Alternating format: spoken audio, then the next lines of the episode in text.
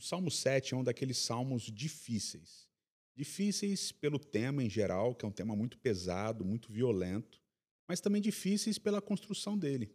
Já no subtítulo, a gente tem alguns problemas. Ele diz assim: Confissão de Davi, que ele cantou ao Senhor acerca de Cush, o benjamita. A palavra Cush é, na verdade, uma região geográfica, que hoje seria o Sudão. E esse termo Cush não aparece diretamente relacionado a ninguém da experiência de Davi ainda mais Cush, o benjamita. Há inúmeras possibilidades de uma referência histórica aqui a episódios da vida de Davi, talvez algum aliado de Saul que tenha perseguido Davi, mas nada é muito certo, ok? Então isso já cria uma dificuldade aqui no início da leitura do Salmo 7. Mas há outras dificuldades, e essas dificuldades têm a ver com o pedido do salmista. A gente lê assim: Verso 1 e verso 2: Senhor meu Deus, em ti me refugio, salva-me e livra-me de todos os que me perseguem, para que, como leões, não me dilacerem nem me despedacem sem que ninguém me livre. Aqui o salmista está pedindo libertação, ele está pedindo libertação dos inimigos, e ele compara os inimigos com leões.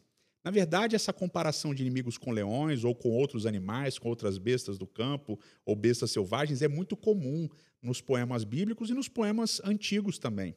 A ideia não é só animalizar o inimigo. A ideia é mostrar que o inimigo age como animal, porque não tem escrúpulos na sua maldade, na execução das suas obras.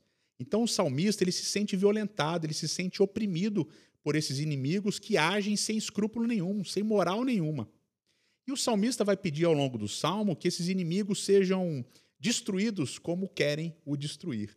Ou seja, ele vai reagir com raiva, ele vai pedir que Deus faça com esses inimigos a mesma coisa que esses inimigos querem fazer com ele.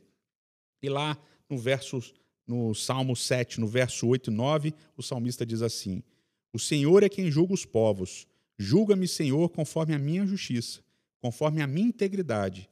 Deus justo que sondas as mentes e os corações, dá fim à maldade dos ímpios e ao justo dá segurança.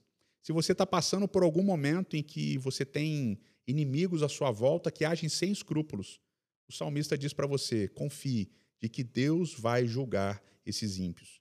Muitas vezes é difícil, mas esse é o convite. Deixe Deus trazer juízo àquelas pessoas que estão te perseguindo, aquelas pessoas que estão sendo injustas e ímpias com você.